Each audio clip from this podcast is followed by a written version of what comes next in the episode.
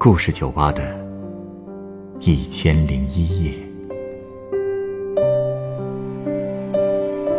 本节目由北京人民广播电台故事广播与凤凰网有故事的人频道联合制作。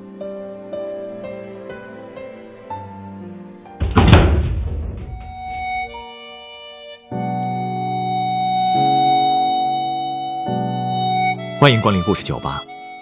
今天来到酒吧的客人是个二十多岁的姑娘，她对钱有着异于常人的执着。到底是怎样的过去，让她变成了现在的样子呢？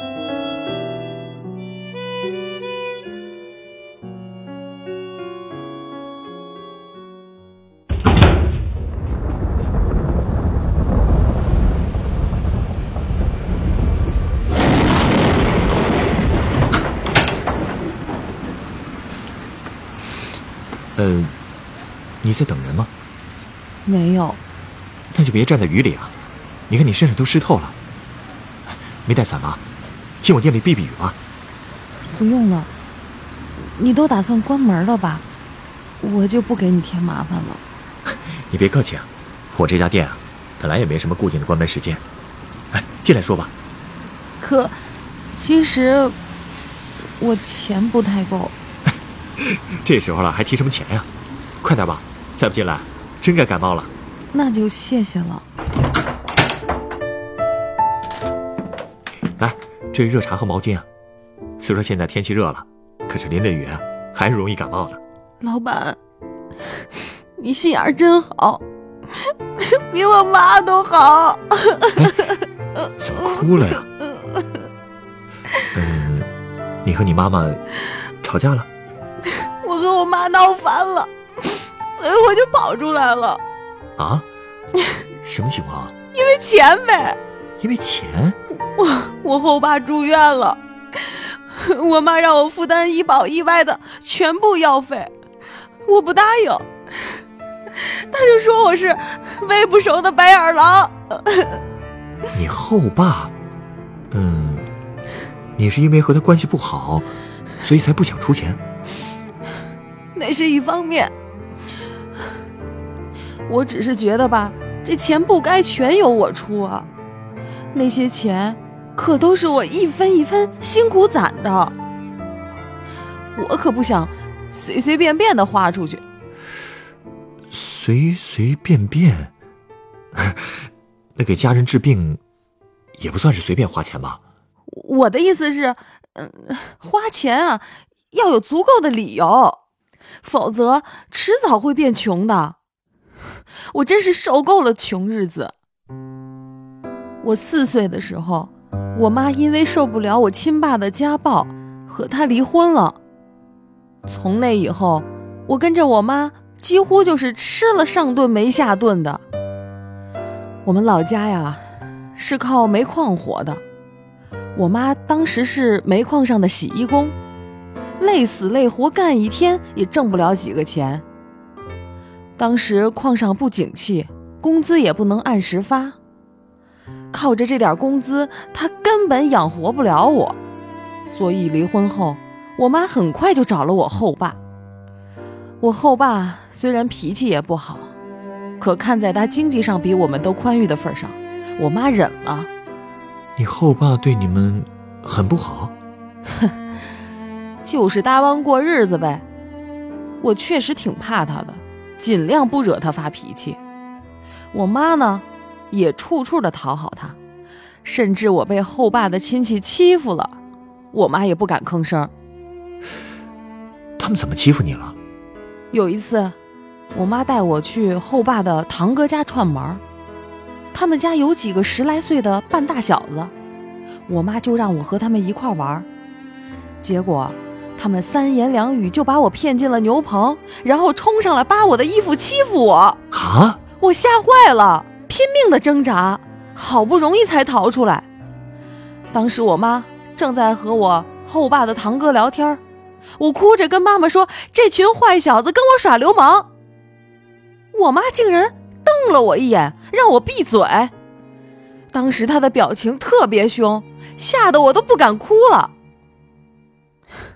那天晚上，我哭着问他，干嘛非要跟后爸结婚？就我们俩过日子不是挺好吗？他冲我苦笑了一下，说：“你知道把你养大得花多少钱吗？我一个人哪有那么多钱呢？”那一刻，我终于明白了，原来我被人欺负是因为我妈穷没有钱。原来钱才是世界上最牢靠的东西，只有它才可以给我安全。我知道钱很重要，但是钱当然很重要，没有钱就只能看别人的脸色活着。自从嫁给后爸，我妈就是这么活着的。后爸稍微有一点不开心，我妈就特别的紧张。到了后来，他的生活几乎都是围着我后爸转了，对我却越来越不关心。后来后爸的儿子去外地当兵了。再也不用花家里的钱了，我却还得靠后爸供着上学。我妈怕后爸为这件事计较，就拼命的在经济上克扣我。说出来你可能都不信，小学六年我穿的都是亲戚们给的旧衣服，我妈也没给过我一分零花钱。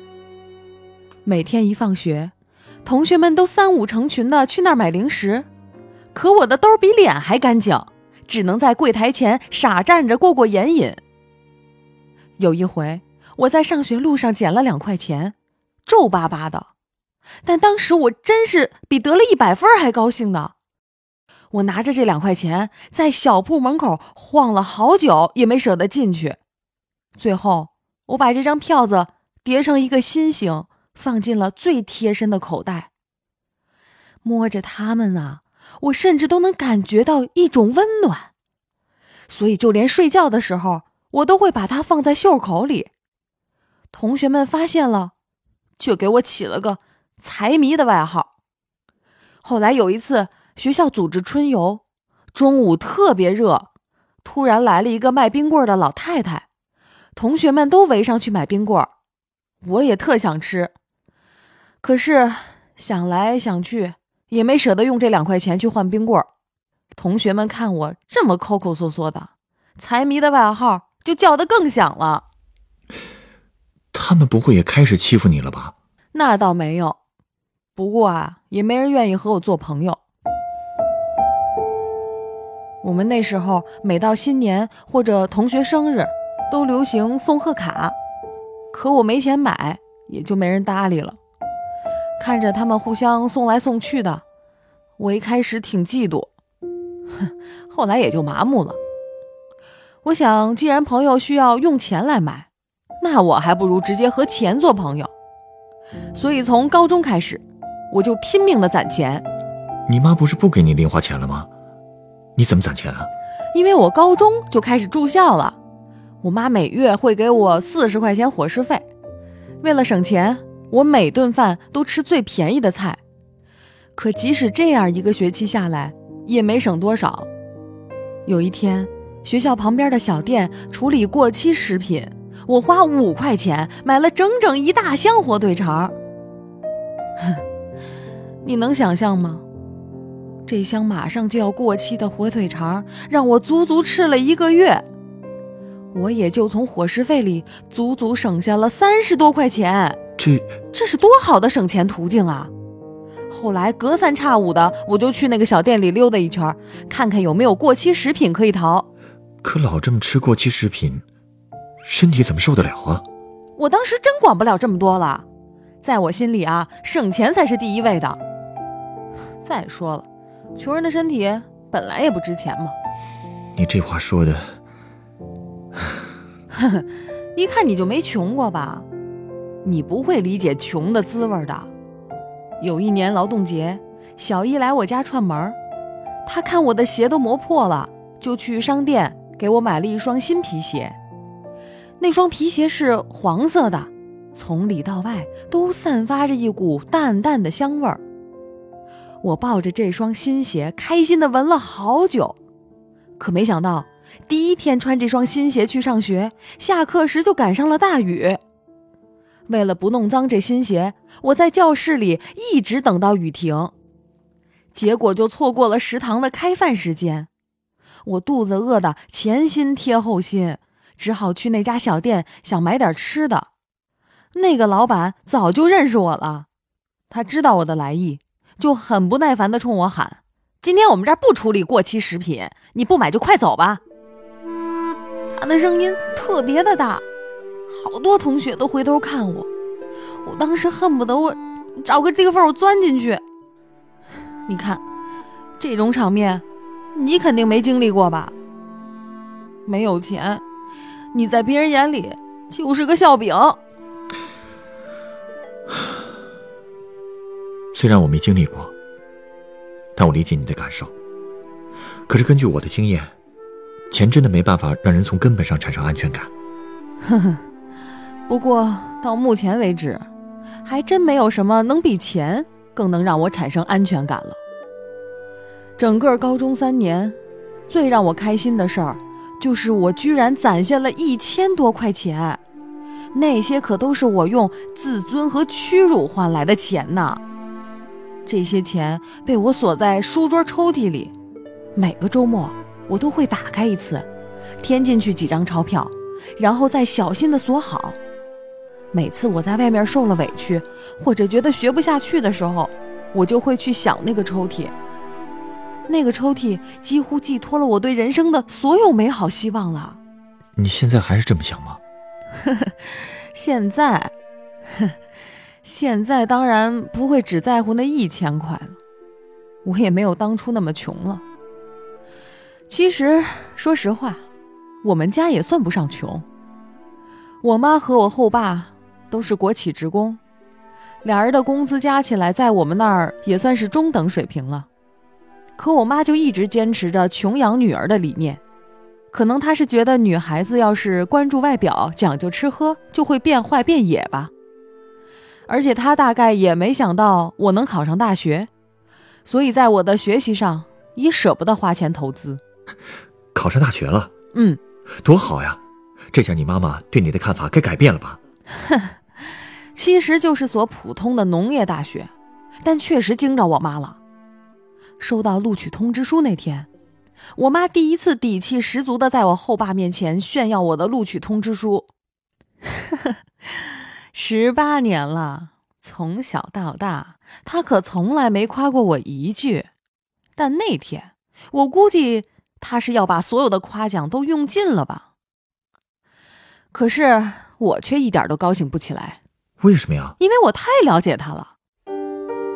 就算他一时这么高兴，但说到底，他是舍不得为我花钱的。所以我担心他其实根本不想给我掏学费。不至于吧？你可是他的亲闺女啊。对，他确实曾经拍着胸脯跟我保证，就算砸锅卖铁也要供我上大学。可是我也没猜错。就在开学前的一个星期，他不知听谁说，像我这种情况可以申请助学贷款，而且助学贷款还是免利息的，他就让我去申请，这样他就把可以供我上学的钱存在银行里吃利息了。啊，这种钱他也要赚？而且他还信誓旦旦的让我放心，说我毕业的时候一定帮我把贷款还上。你真的去申请了？不申请的话，谁还会给我交学费啊？我就这么靠着助学贷款上的大学。那时家里每月给我八百块钱生活费，按当时的物价水平，确实可以保证我的日常生活。可因为我从小养成的习惯，我早就省钱省上瘾了。哼，在食堂里，我永远吃最便宜的菜。春夏秋冬，我也就那几件旧衣服，翻来覆去倒着穿。冬天为了省下打热水的钱，我宿舍的暖气上永远放着灌满水的饮料瓶子。为了攒钱，我还想方设法出去做兼职。我发过传单，给小饭馆刷过盘子，还去中小学周边的辅导机构当过兼职老师。总之，凡是能赚钱又不太要求专业技能的活儿，我都干遍了。可你这样能保证学习不受影响吗？当然受影响了。我也只能保证自己不挂科罢了。你不觉得这么做是本末倒置吗？道理我都懂，我也知道大学生应该以学业为重。我的同学有好多都在考雅思、考托福，有的学编程，还有考驾照。其实我也想和他们一样，给自己多充充电。可这些考试哪样不要钱？我身上背着一大笔助学贷款，万一我妈说话不算数，这笔债就得我自己还。所以，我必须做兼职赚钱。只有把钱攥在自己手里，才是最牢靠的。那后来你妈妈替你还贷了吗？还了，真是谢天谢地。但是我找工作的时候却遇到了坎儿。是不是因为成绩问题？嗯，因为一直在疯狂的做兼职，所以我的成绩真的很一般。再加上学农的本来就业面就窄，所以毕业后找工作，我真是费了好大的劲儿。整整将近一年，我抱着简历跑了大大小小得有上百场招聘会了，也没找到特别合适的工作。最后还是之前带过课的那家辅导机构收留了我，聘我当一名专职老师。待遇还好吗？还算满意吧。他家有底薪，再加上我每个月拼命代课，目前收入还是挺好的。可即便这样，过穷酸日子好像成了我的习惯了。买蔬菜水果，我总喜欢挑品相不好的，为了几毛钱能跟老板磨半天嘴皮子。去超市买东西，也会比来比去挑最便宜的买。内衣不穿烂也绝不会扔，反正穿在里面也没人看见。哎呀，你这又是何苦呢？呵呵，我还会捡垃圾呢。啊？只要在大街上看见别人扔塑料瓶子，我也会偷偷的捡起来，每个月凑在一起卖给收废品的。同事叫我出去玩，我为了省钱也不会去，所以到现在我依然是。一个朋友也没有。相亲的时候，我就这么灰头土脸的，几乎没有人能看上我。偶尔有人愿意进一步交往的话，我又会怀疑对方的动机，是不是惦记着我那点血汗钱？竟然已经到了这种程度了。所以，当你妈妈说让你为后爸出医疗费的时候，你才那么不愿意。我确实不愿意给那个人花钱，但如果是为我妈，我肯定是会掏的。这不，我刚调到这边的分校，就把她接过来了。我就是想让她感受一下大城市的生活，让她看看她女儿远比她想象的能干。可是今天后爸打电话说他生病住院了，我妈必须得赶回去。刚才收拾行李的时候，他突然问我。住院要花不少钱，医保肯定没法全报。他看我现在收入不错，就希望我把剩下的钱都出了。可我觉得后爸也有儿子，要出也得我和我哥一起出才公平。我妈就急了，说我上大学花的都是家里的钱，还骂我是白眼狼。我跟他大吵了一顿，就跑出来了。今天晚上，我真的不想再看见他了。说到底，亲情什么的。不过也都是靠钱维系的，那我还不如直接把钱当亲人更有安全感。至少钱不会嫌弃我。这样，我先给你调一杯鸡尾酒，咱们再接着聊吧。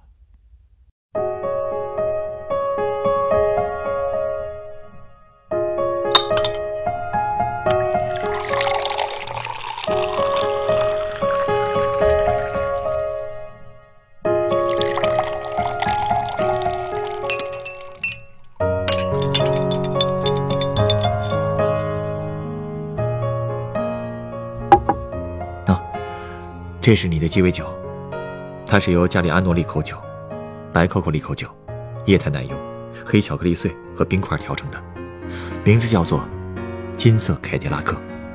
凯凯迪拉克是挺贵的那种车吧？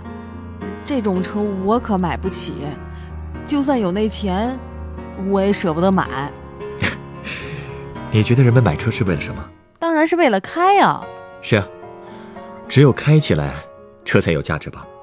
一般人也不会买一辆车放在家里供着，不是吗？哦，你是想说，对待钱也应该这样是吗？嗯。其实道理我都懂，但是我我真的做不到。把钱花出去，就好比在大冬天把自己手里好不容易热起来的暖宝宝拱手让人一样，身上会觉得特别冷，特别没有安全感。唉，可能我这人有问题吧。其实坦率的说，你现在恐怕确实需要进行一些心理辅导，因为你对待钱的态度已经到了偏执的程度了。这样下去。你不仅会伤害到关心你的人，更会伤害到你自己。你自己也清楚，你和你的家庭并不穷，但真正让你没有安全感的，是你的心。对，我知道，心穷是吧？我听说过这句话，但我觉得我已经无可救药了。世界上绝对不存在无可救药的人，只要你自己有改变的想法。首先，你要告诉你自己。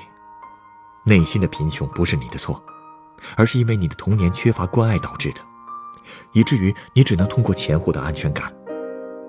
虽然现在这份缺失的爱，已经很难再通过父母弥补，但你还可以尝试激发自己爱的能力。除了钱，其实你还可以去尝试爱你周围的人。其实你手里的并不是暖宝宝，而是烛火。当你尝试将自己的烛火分享给别人的时候，你会发现，随着周围一根根的蜡烛被你点燃，孤独和寒冷也就再不会靠近你了。